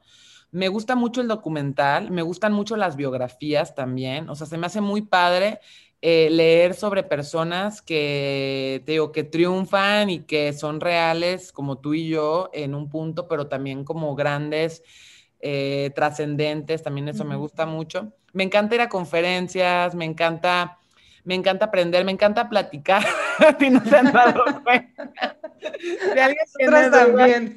Entonces, pues no sé, o sea, como que creo mucho en, en que sí hay que nutrir. Me encanta ir a galerías, me fascina ir a museos. O sea, ahorita tengo entre mis listas ir a ver la exhibición que está ahorita en el Musa de Leonora Carrington. O sea, y siempre intento, siempre que puedo, intento. Este, me gusta mucho pintar, pinto feo, pero me gusta pintar. Ah, sí sé que te gusta pintar, por ahí vi algunas cosas. de repente hago, entonces me gusta, me gusta, este, sí, eh, y pues realmente me gusta eh, ver cosas de diferentes lugares. Sí, no digo que nunca veo una peli gringa, pero luego, sabes que ahorita ya veo cine gringo y la verdad es que hasta, hasta me siento así como de, ay, qué raro, este, qué raro. Pero bueno, fui a ver Nomadland y me gustó mucho, este. Y bueno, pues sí, estoy, me gusta música casi nada, ¿eh? Eso sí. ¿En serio? Sí, de hecho de música, música ¿no? No, eso, ¿sabes qué? Pues como que siento que tengo tantas pasiones que ya como que la música, no tengo cuenta de Spotify, nunca he bajado una canción, o sea, toda la piratería que ya me consumí en pelis, nunca la he aplicado en canciones. Me gusta oír Zoé, me gusta oír ópera, mi cantante favorita de ópera es María Calas. En mi coche solo oigo la radio antigua, este, que es música clásica, porque odio estar en el coche y que nomás pasen canciones de reggaetón. Sí bailo reggaetón, sí perreo en fiestas, que sean pinche morra aburrida, pero... No, pero siento que hay cierta, hay música que te inspira a crear, digo, y si estás... Y creo que ante todo, o sea, no, no me sorprende lo que estás diciendo, porque obviamente ese tipo de, de contenido musical, pues te hace vibrar, te hace que salgan estas emociones que requieres para poder alimentar a tus personajes. Entonces, pues me, me resulta totalmente lógico, ¿no? O sea, no, no, no me imagino, no, te imagino así escuchando reggaetón y, mi casa, y, creando tus personajes allá de huevos. nunca seremos parte inspirada por la, la, última canción de Maluma o no sé qué. Sí, no, no. Y de hecho, en la peli hay bastante música y nadie me cree cuando ve la peli que no me gusta la música porque hay como cuatro números musicales en, o sea, entonces, o sea, pero vuelvo a lo mismo, creo que no sé, o sea, como que yo más bien siempre pienso en función del personaje y qué oiría y ya como que también es parte de la investigación que luego hago y ahí me, no manches, así, terminé yendo a pianos bar, amo los pianos bar, no manches, así de verdad, este, hay una, hay una cantante local que se llama Magda, canta divino, yo la descubrí y ella sale en la peli, canta una canción este, de Carlos Gardel que se llama Guitarra y pues no sé, o sea, pero dices, ay, Amelia, pero no oyes música. No, pero me gusta investigar, me gusta ensuciarme las manos. O sea, yo si empiezo un proyecto, este, por ejemplo, ahorita para la hija del rey que hay un personaje de una mujer trans, pero no como el típico personaje de mujer trans, por lo que necesité hablar con muchas mujeres trans, entrevistándome, preguntándoles, güey, qué les gusta, qué hacen, cuáles son sus carreras, qué no son sus carreras. Este, también hay otro personaje que es más como una señora mayor. Entonces también hablé con un señor en España que se dedicaba a cuidar adultos mayores con Alzheimer, que es parte del personaje principal, es como lo que se dedica a hacer. No, entonces, pues no sé, ya no estás partiendo solamente de lo que tú te imaginas que es la vida de alguien que hace estas cosas o que es así o que va a tal lugar. Entonces, parte de, intento investigar mucho y pues sí, metiche y chismosa también, cañón. como el resumen. Oye, este, viendo el, tu corto, el de la pieza de Julia, bueno, viendo varios, pero cuando llegué a ese punto, me di cuenta de que como que hay cierta tendencia, no sé si sea a propósito o no sé si sea mi imaginación, pero hay cierta tendencia hacia cuestionarte los estereotipos. Sí, para mí es importante. Te digo, yo creo que si yo como mujer no me estoy preguntando, uno, primero, como cuál es mi lugar como mujer, este, entonces, pues estoy desaprovechando una oportunidad de una gran experiencia de vida. Entonces, este, yo para mi peli y siempre como que no busco castear de que a la bonita. Luego, fíjate que de hecho hay una historia bien chistosa para el casting de uno de los personajes de Nunca Seremos Parte. Yo en mi mente a mí me choca cuando ponen casting, mujer morena de tal edad, con el pelo café, me choca. Así, cuando describen a quién están buscando, yo digo, qué aburrido, te estás perdiendo de la mejor oportunidad que sería descubrir a quien realmente sea ese personaje, ¿no? Entonces yo más bien hago como, este, extrovert, o sea, busco más bien como cualidades. Y yo hablaba, eh, para este personaje yo buscaba una belleza violenta o sea, algo, algo, algo que te obliga a voltear. O sea, puede ser cualquier cosa, o sea, ni siquiera es un rasgo en específico, pero es la sensación de una belleza fuerte.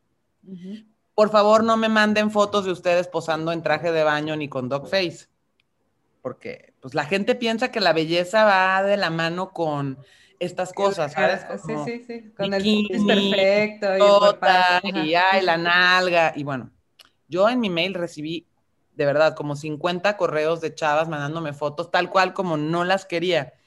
Este, que buscaban como una belleza como muy, como muy comercial, muy básica. Y yo decía, y yo entonces me puse a preguntarme, a ver, Amelia, para ti, ¿qué sería una belleza fuerte? O sea, ¿qué significa eso? Entonces hice un dibujo. A lo mejor voy a intentárselos poner, este, para ver sí. Hice Otra razón más para que vengan a YouTube a ver. Este... que se están perdiendo. Hice este dibujo. Ay, que está bien cool. Entonces, este dibujo lo subo a redes y alguien me manda un mensaje. No manches, yo conozco a esa persona. Y yo, ¿qué? sí, yo conozco a esa misma morra. Y yo de como de por qué, o sea, quién, o sea, cómo. Y me mandan el Instagram de Magnolia, que termina interpretando al personaje porque no manches, fue una cosa. Queremos ver foto. Queremos ver foto. Ahorita se cortó el pelo, este. Eh, voy a ver si todavía tiene en su Instagram la foto que me enseñaron, porque fue como un tema de que. La viste y dijiste, o sea, sí, es, es, ella. Es ella, es ella. Este. Ya no tiene la foto porque hasta tenía la foto con la pistola de juguete. Ah. No, o sea, es que de verdad me dieron escalofríos. O sea, yo dije, si esto no es como un mensaje divino, no sé entonces qué puedo hacer. Entonces no sé qué son los mensajes divinos. sí, exactamente. Este. Oye, y mientras encuentras la, foto, ¿en qué, ajá, qué sientes o qué, en qué te basas para decir, este es mi personaje, e, esta actriz o este, o, o ella es, que es la vibra, o sea, no sé, sabes, es algo que simplemente sabes, o sea, no, o sea, yo tenía tanto miedo y decía, no manches, ¿cómo voy a encontrar específicamente a estas personas que estoy buscando? Porque no lo Porque tú ya tienes una idea muy formada de, lo que, del personaje. Pero no físicamente, ¿sabes? O sea, realmente, o sea, tienes que dejar espacio para que alguien venga y rellene ese hueco. A menos de que hayas escrito pensando en una actriz, por ejemplo, para La hija del rey, ya tengo eh, ya tengo pláticas con la que quiero que sea la protagónica. y yo estoy escribiendo mucho de este papel, consciente de que ella va a ser la actriz que lo va a interpretar. Entonces, este, ese tipo de cosas también pasan, pero a veces no sabes. Y pues no encuentro exactamente como una foto, como, te digo, la, foto que... exactamente, no la encontré, pero este no manches, ella tiene esa cualidad como de belleza. Mira, aquí tiene un poco como el corte que, luego que tenía. Ya, ya, ajá. Ella tiene este, una, de verdad, es una persona que cuando la conoces tiene una personalidad muy envolvente. O sea, realmente sí es alguien que, que cumple con eso. Cuando, pero vivía en Culiacán, güey. Entonces así de que, bueno, pequeño problema que vamos a tener que resolver. Problema número uno. Problema número uno. Pues la volé de Culiacán para conocerla. Y en la escena que había que interpretar como en el casting, yo les puse una canción y yo le dije, seduce a la cámara como si fuera, sí, seduce a la cámara como si la cámara fuera una persona. Fue la única actriz, que no era actriz, porque es tatuadora en su vida real, este, es tatuadora, este, quien en un momento nomás hizo un movimiento y se acercó a la cámara, o sea, mientras bailaba, o sea, literal, esto así, invadió completamente el espacio, pero de una manera que yo decía, no manches, me siento completamente seducida por esta mujer. Este, y, y, wow, y no estaba en bikini. Y no estaba en bikini. Ajá. Y y también le gusta estar en bikini y también le gusta no estar más que bichi, o sea, ella es una persona, pero está lo que voy, o sea, no es una cuestión como de una talla específica. no es un estereotipo. Exactamente. Entonces, este, de hecho hay un frame muy bonito que compartí de la peli, este, que es para que puedan ver como una, una imagen. Y Qué padre, ay, qué emoción. Sí, no, es muy emocionante que ya va como que todo como muy avanzado, o sea, como que ya el sentir que ya medio, medio ahí voy, medio, medio. Esta es la de nunca seremos parte. Sí, exactamente, nunca seremos. Entonces, este es un, ese es un pequeño, okay. un frame. Wow, sí, sí.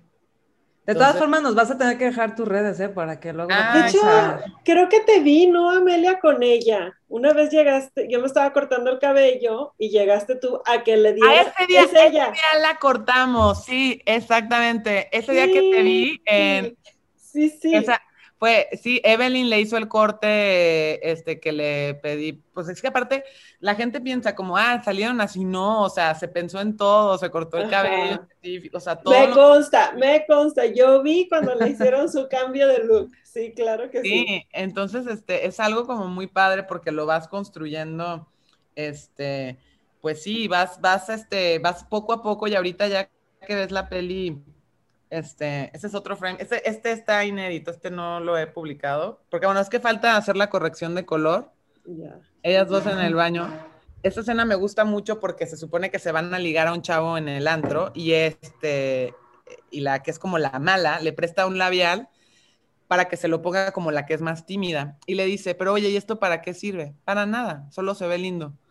¿Sabes? Como un tema del maquillaje, porque siento que luego hay con mucha idealización de estas escenas donde la gente se pone maquillaje frente a un espejo y significa algo. Y era mi forma de decir, güey, neta, no significa nada. O sea, es una, es una, es una cosa meramente estética. O sea, no te va a hacer ni besar mejor, ni te va a traer. O sea, es un, una cosa como no la romanticemos de más, ¿no? Entonces, no sé, como varias cosas, te digo, como ir implementando sin ser como con afán de enseñar ni Morelli. Sí, como más realista, ¿no? y es que a eso me refiero con, que te sales del estereotipo, porque no solo del estereotipo físico, o sea, incluso del estereotipo de, estructura de familia, del estereotipo de...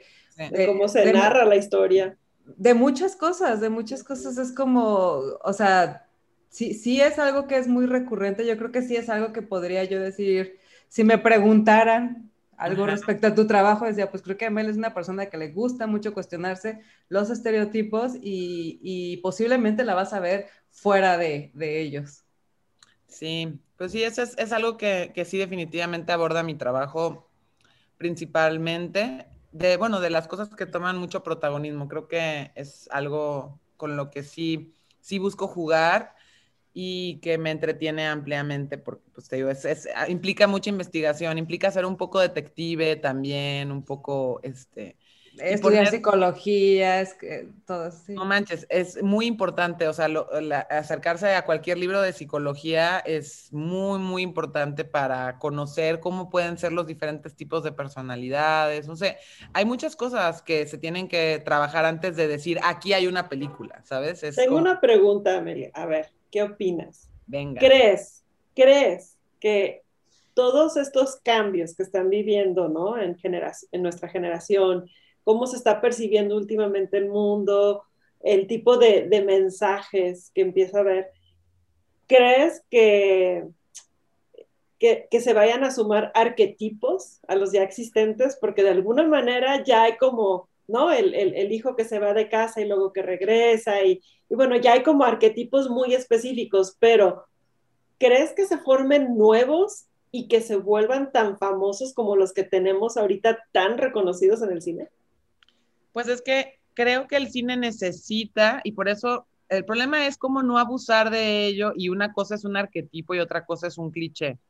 Por ejemplo, este, hablaba con, estoy en proceso de contratar a una chica que se venga conmigo. Ella, ella es, ella, dentro de las cosas que a ella le interesan es el activismo gordo. ¿Qué significa esto? O sea, de alguna manera romper con la idea de que una persona gorda no puede ser feliz y no puede ser amada y una persona gorda no es sexy y una persona gorda no tiene derecho a, pues no sé, cualquier tipo de relación. Bien, Exacto, porque y luego yo hablando con ella decía, es que no solo se trata de decir si ser gorda es bonito o feo, pero déjame ser feliz, ¿sabes? Y yo dije, güey, qué manera tan diferente de ver todo este asunto, porque no se trata de si es por salud, si es por genética, o sea, la razón por la que tú te hayas convertido en gorda no, no debe de ser la de la tela de juicio, sino es que ella tiene tanto derecho como yo, como cualquier persona, a vivir una vida plena y feliz y a no odiarse a sí misma. Y yo sí creo que eso es algo, por ejemplo, muy interesante que no debe de ser aprovechado desde una forma clichosa, porque la gordita siempre es la amiga. O sea, ya vemos más gente de otras tallas en los shows, pero siempre es la gordita, la que quiere enflacar, la que es la mejor amiga, la que la, la chistosita, la... Sí. Entonces, eso, como, como que estamos empezando a ver nuevos tipos de personajes, pero es verlos también desde un lugar más responsable, más real, ¿sabes? Que este, que también permita que otras personas que sí han tenido aparte esa experiencia de vida nos cuenten qué ha sido para ellas ser gordas o ser lo que sea, ¿sabes? Porque ahorita vemos cada vez, ahorita está muy, hay muchos personajes LGBT surgiendo por todos lados. Eh, binarios, no binarios, trans, no trans, o sea, hay demasiado como, como nuevas cosas que están surgiendo en las pantallas y que pueden crear, como decías, ¿no? una especie de nuevos arquetipos o de nuevos perfiles, pero que no sean vistos con cliché, así como ya no queremos ser vistas como, con cliché las mujeres, de que las mujeres o son putas o son la Virgen de Guadalupe. ¿Qué pasa si las mujeres son malas mamás de repente, pero también este, amantes sexys con lencería y a veces este, borrachas y a veces seres humanos que lloran y se detienen y se levantan, ¿sabes? O sea, que no seamos vistas como a través de solamente una mirada masculina eh, escrutiniosa y juzgona, ¿no? Dejar de juzgar creo que va a ser algo importante y también que eso va a permitir que las personas nos vayamos reconociendo en las historias que vemos. O sea, a mí, este, por ejemplo, yo ahorita en este proceso también que estoy viviendo personalmente, que estoy explorando mi sexualidad y viendo como cuál es mi espectro, digo, tardas a veces mucho tiempo en comprender que no tienes que ser forzosamente y únicamente heterosexual. Una sola cosa. Entonces es cuáles son las posibilidades y si nunca vemos contenidos y si no hay series o películas taquilleras con personajes que tienen otras preferencias fuera de la normatividad, eh, de la, o sea, sí, de la norma. Pues ni siquiera lo contemplas, ni siquiera lo, tienes en el mapa, ¿no? O sea. Exactamente. Mucho menos te lo cuestionas. Exactamente, o sea, simplemente es como, no sé, estaba en una conversación hace unos días de que querían o estaban buscando como implementar O sea, como ya el, eh, el, el, tener sexo de alguna manera ya no es solo para tener hijos y como ahora pueden surgir estas diferentes combinaciones, es que nos enseñan a coger de otra manera, ¿sabes? Desde otros lugares, en la búsqueda de un placer que pueda ser más satisfactorio, comprendiendo que no es peligroso, no es malo, como ahorita veo que está circulando mucho en redes sociales, que no porque le hables de gays a tus hijos, todos tus hijos van a hacerse gays. Pero es, es, eso, o sea, hay mucho miedo, hay mucha ignorancia todavía y, y cómo se puede ir rompiendo, pues creando más espacios para contar historias que nos hagan sentir que no estamos locas ya sea, por ejemplo, no sé, personajes con discapacidades que no estén solamente contándonos una historia desde el victimismo, ¿sabes? O sea, por ejemplo, no sé si han visto una peli, que luego hicieron la versión gringa, hay una, se hizo muy famosa la peli original, es francesa, se llama en francés Ontouchable, le, le pusieron el nombre Amigos, y ah, habla de... O sea, esta peli, aunque el señor está en silla de ruedas, no, o sea, y aunque es parte del conflicto, finalmente es una película que habla sobre la amistad y que eso es algo bien bonito cuando las cosas no te quieren enseñar a huevo como de que si fuera un póster del DIF, ¿sabes? O sea, es como, no, gente con piernas y sin piernas también ama y también llora y también se casa y también se divorcia. Y tiene amigos y tiene, o sea, sí, o sea y va su, su, vida no es, su vida no es solo la discapacidad o la diferencia que tenga, o sea, al contrario, o sea, su vida en realidad, esa es solo una parte. Su vida completa es lo que todos tenemos, o sea. Como hace rato decías, es ese toque de complejidad que tiene entre su vida, pero es tan igual a, cualquier otra persona, nada más que tiene esa situación como habrá quien tenga 10 hijos y tiene que hacerse cargo de 10 hijos, ¿no? sí, que dices. que no sería cosa menor, güey, o sea, la ¿sabes? No, este, no, vi una peli española, ahorita no me acuerdo el nombre, pero habla de un hombre que nació con discapacidad, este, pero que eso no lo limita a él.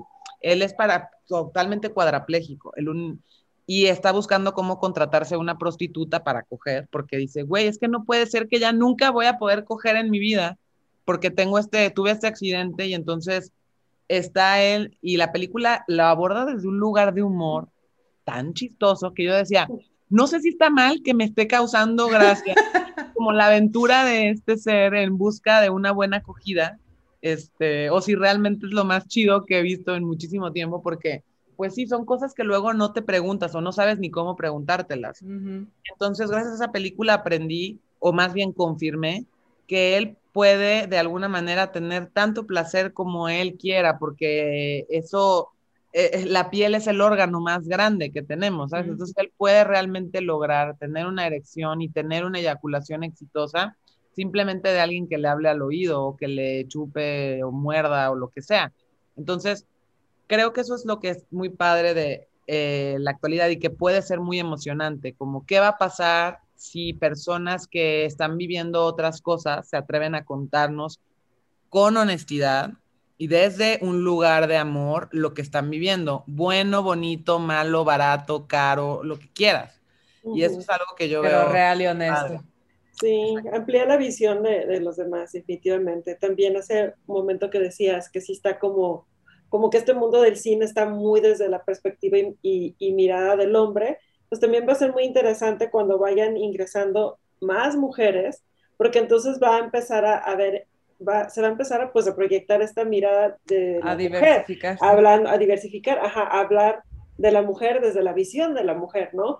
Y es posible que esta sea una manera mucho más sutil de, poder como unir, ¿no? Ambas visiones y entender porque también va a ser muy interesante. No, y hacer, hacer algo más completo, o sea, no, porque no necesariamente tiene que ser muy cargado de un lado, muy cargado del otro lado, o, ni siquiera hablar de géneros hombre o mujer, o sea, hablar de la cantidad de opciones, posibilidades, vidas, historias y personajes que existen, que no siempre son la, la, la, princesa que hay que rescatar, ni el príncipe valiente que pelea, ni, ni, el rápido y... Ay, ya voy a...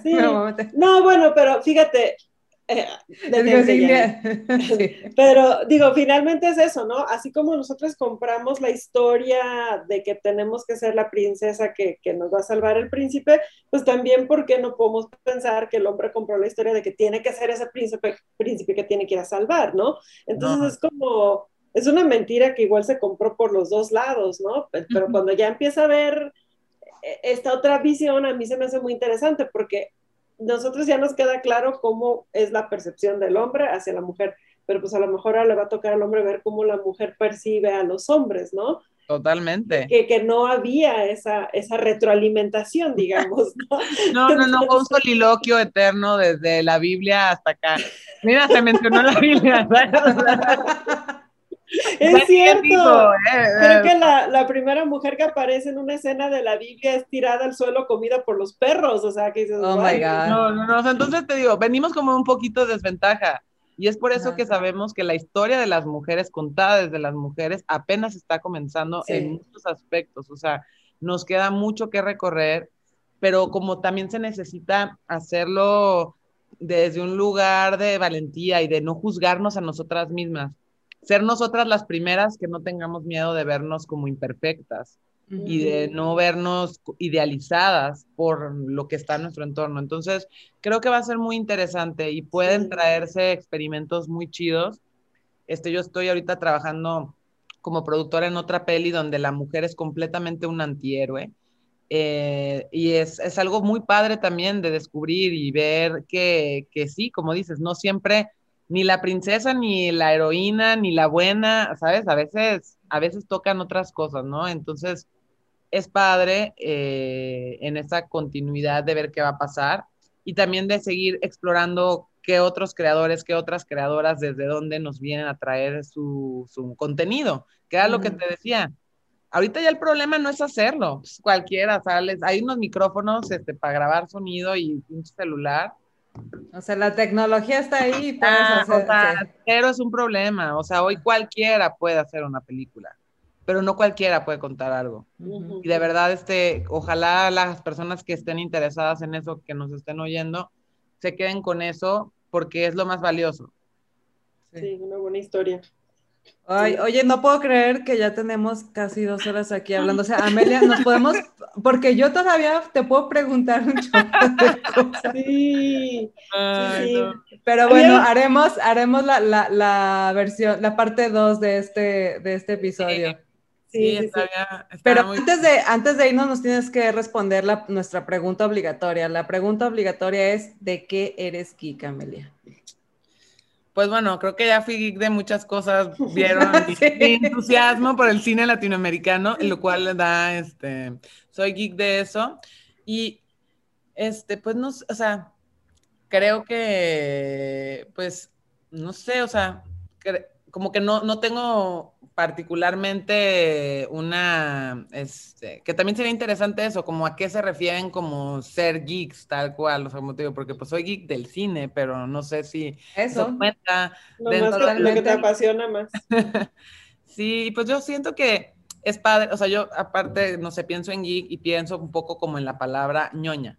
¿Sabes? Pero no en un sentido malo, porque luego siento que las palabras, no sé por qué, adquieren como estas connotaciones negativas y yo en ese sentido sí soy una persona muy ñoña, me encanta estudiar, me encanta leer, me encanta todas estas cosas de una forma chida y yo lo veo como algo que puedo decir con orgullo. Yo soy una ñoña muy feliz y muy entusiasta de lo que hace y cuando algo me gusta, busco saber cómo le hicieron, cómo le voy a hacer yo, este, como decía mucho, como este tema de las estrategias, ¿no? Entonces, pues sí, pues en ese sentido sí soy muy geek. Pues esta es una comunidad llena de geeks, ñoñas, que nos encanta averiguar más allá de lo que solo se ve por encimita de lo que nos gusta. Entonces, eres del club. Excelente. Disfrutado mucho. Gracias por la invitación. No, pues a, a, ti por darnos estas maravillosas horas para hablar de todo lo que te apasiona. Oye, Amelia, si alguien te quiere seguir, pues puedes mencionar este porfis tus redes y de qué manera se pueden poner en contacto contigo. Claro. Eh, realmente ahorita donde estoy más activa es en Instagram y me pueden encontrar como Amelia Loiza todo junto. Este, y ahí donde estoy compartiendo como más directamente te digo, mis vómitos mentales, que es básicamente, este, pues sí, como vómito mental, y pues lo que ando haciendo y comunicando. Y la peli va, tiene su propia página de Instagram que está como nsp-film. Y pues son los dos lugares que por el momento son como los más, los que más reviso. Me quieren echar un correo electrónico, me pueden escribir ameliam87.gmail.com. Este, y pues yo creo que eso sería la mejor manera para ponerse en contacto conmigo. Y la verdad es que en la medida en la que pueda, siempre busco contestar, este, me ha pasado de todo, o sea, o sea porque de repente en estas andadas eh, me han hecho preguntas hasta raras, este, eh, ¿sabes? Pero también gente diciendo, oye, esto, lo otro. La verdad, en lo que yo pueda apoyarle a cualquier chica, a cualquier chico que quiera pues con gusto si puedo, estar en la posibilidad, cuenten conmigo. Muchas gracias, Amelia. Y de veras sí síganla porque, como dice, ella le dice vomitadas mentales, pero no, son cosas muy interesantes que por ahí reflejan mucho de, su personalidad, pero del trabajo que hace, pues, o sea, sí, sí te da como una línea de que dices, ah, ok, ya, de, de ahí viene. Entonces, bueno, síganla y también síganos a nosotros. Recuerden, en todas las redes estamos como Geek Girls MX. Tenemos una página web, geekgirls.com.mx. Denle like y suscríbanse a los canales de Spotify, de YouTube eh, Google Podcast y próximamente también en Apple. Entonces, pues bueno, muchas gracias chicas por su tiempo, muchas gracias por esta plática, que a gusto de verdad. Ya haremos una segunda parte porque sí quedaron por ahí varias cosas este, todavía por concretar. Ah, tienen que ver la peli, hacemos uno de ver la peli. Este, a eso iba, a eso iba, que nuestro próximo... Próximamente. Ajá, que nuestro próximo sea ya con la peli. ¿Va? Va que va. Bueno, pues muchas gracias, chicas. No, no, ¿cuál nervios? Bueno, sin nervios sí, porque emoción, pero, pero nervio con emoción. Gracias a todos por quedarse hasta el final. Espero lo hayan disfrutado mucho. Gracias, chicas. Y nos vemos el próximo miércoles. Bye, bye. bye. Girls, girls, girls, girls, girls, girls, girls, girls, girls, girls, girls, girls, girls, girls, girls, girls, girls,